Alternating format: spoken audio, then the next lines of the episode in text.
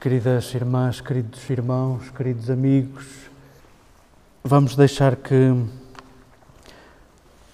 que o que Paulo escreve aos Efésios, ele apropria-se de um hino da liturgia. Uh, vamos tentar saborear no coração o que Paulo o que Paulo diz aos seus, aos seus leitores.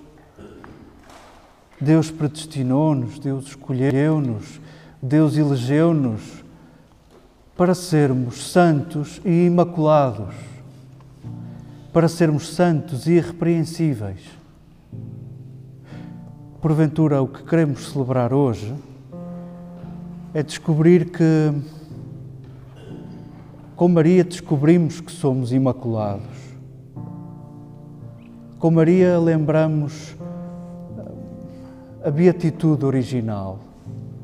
Com Maria lembramos que a grande graça é sermos ousadamente filhos de Deus. Não sabemos explicar, não sabemos porquê, não sabemos porque é que Ele não desiste, não sabemos. E por isso estamos desarmados e, e agradecidos saboreemos este, este texto que Paulo dirige à comunidade de Éfeso, apropriando-se de, de um hino que todos conheciam, e saboreemos isto nesta hora para não perdermos o pé. Com Maria descobrimos que, que somos imaculados. Não é fácil conjugarmos neste dia o que fomos acrescentando ao longo dos séculos. Aquela adolescente insegura que nós não, de quem nós sabemos pouquíssimo e que diz sim, e que diz sim, e, e muda a história. E muda a história da tua vida, e muda a história da minha vida, muda a nossa história, faz com que nos encontremos aqui nesta hora uma adolescente profundamente insegura, ah, uma mãe mais ou menos solteira. A história da salvação ficou em suspenso à espera dos humores de uma adolescente. E, e aquele sim, dito a tremer, dito com, com borboletas na barriga, mudou a história dela, mudou a nossa história. Queremos, queremos olhar para esta fragilidade.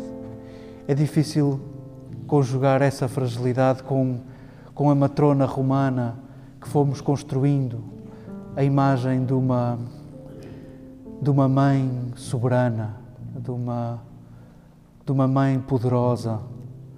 Ah, cada um saberá a relação que, que foi cultivando com a mãe de Jesus Queremos, queremos saborear a semelhança nesta hora. Inseguros como ela, frágeis como ela, adolescentes como ela, a tremer como ela e como ela capazes de dizer sim. O sim de Maria deu frutos, deu grande fruto o nosso amado, o nosso Jesus. Isso contrasta com com a primeira leitura que escutávamos, que já sabemos de cor, já correram quilos de tinta, litros de tinta à volta deste texto. Não é um texto para dizer como foi, é um texto que tem pouco mais de 400 anos antes de Jesus. É um texto que nos pisca o olho dizendo para onde vamos, para onde vamos. O autor do livro de Gênesis inventa um tempo, um tempo mítico, uh, onde tudo era Deus, tudo era em Deus, e procura explicar, como todas as mitologias, procura explicar o nosso dia, o nosso trabalho, a nossa fragilidade, a nossa contingência, a nossa necessidade de arranjar alimento, procura explicar tudo isso, uh, tendo nós saído desse tempo de harmonia. Mas o que verdadeiramente o autor quer dizer é: tu, caro leitor, estás comigo, estamos a tempo de voltarmos para onde, para onde, para de onde viemos. Estamos a tempo para voltarmos para Deus. Ah, aquele Adam, aquele feito de terra, feito da Adamá, aquele terreno que somos todos nós, devora os frutos, devora os próprios frutos. Aquela Eva, que significa geradora de vida, em rigor apresenta-se num paradoxo.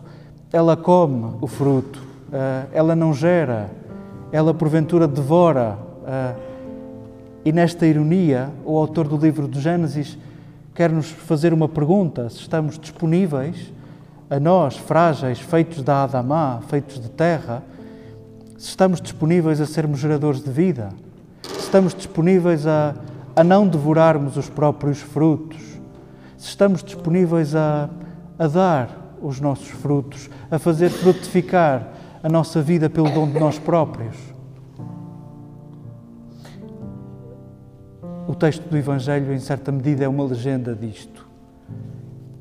Lucas, como, como os outros evangelistas, depois de Jesus ser uma superstar, depois de Jesus morrer como uma, um acontecimento brutal, como um acontecimento que a todos interrogou, Lucas e, o, e os outros evangelistas quiseram fazer um esforço de reconstituir a vida de Jesus, de quem não sabiam quase nada, de quem não sabiam quase nada. Lucas, precisamente por não saber nada da infância de Jesus, nada da vida de Jesus, pretende oferecer aos seus leitores uma, uma composição literária. Vai buscar o património da, da literatura judaica e compõe este texto.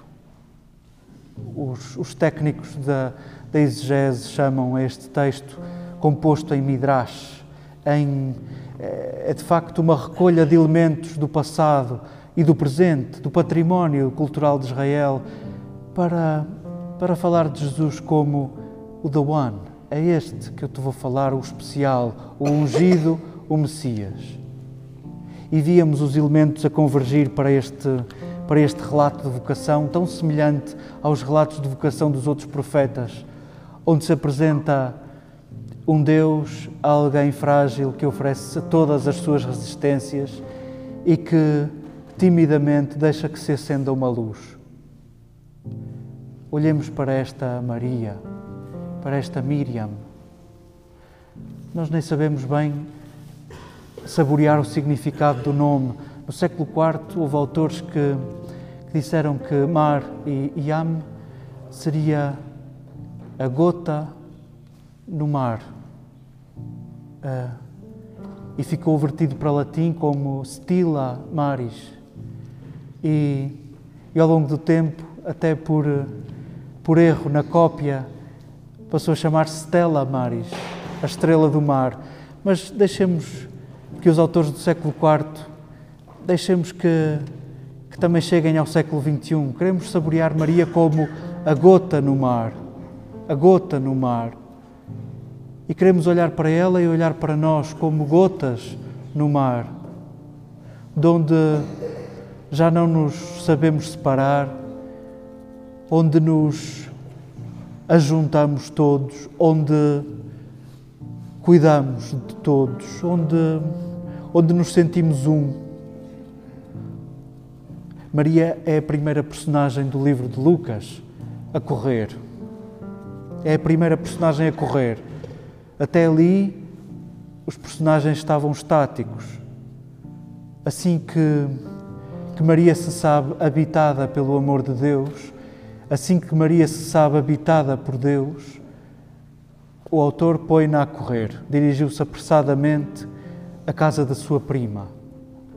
E Lucas voltará a, buscar esta imagem da corrida, do passo a correr, quando falar aos seus discípulos, quando colocar Jesus a falar aos seus discípulos sobre um pai que deixa ir embora um filho e esse filho gasta o que lhe pertence, arrepende-se e quer voltar a casa e traz um discurso montado de perdão e o pai, ao vê-lo, corre para ele e interrompe-lhe a lista e cumula-o de beijos e abraça-o e volta a vesti-lo a vesti como filho e a dar-lhe a herança de filho novamente.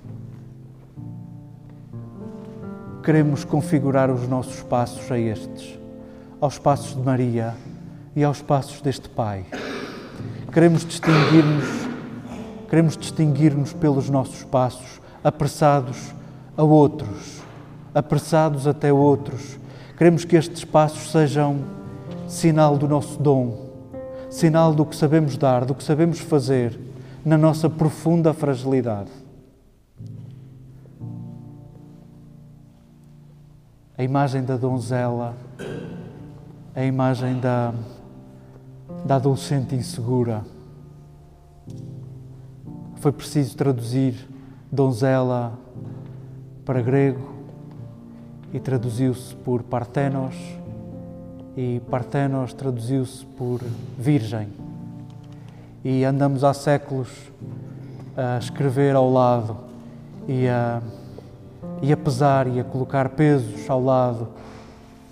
Queremos saborear aquela donzela capaz de dizer sim e queremos descobrir com ela que somos imaculados, que somos eleitos capazes de dizer sim.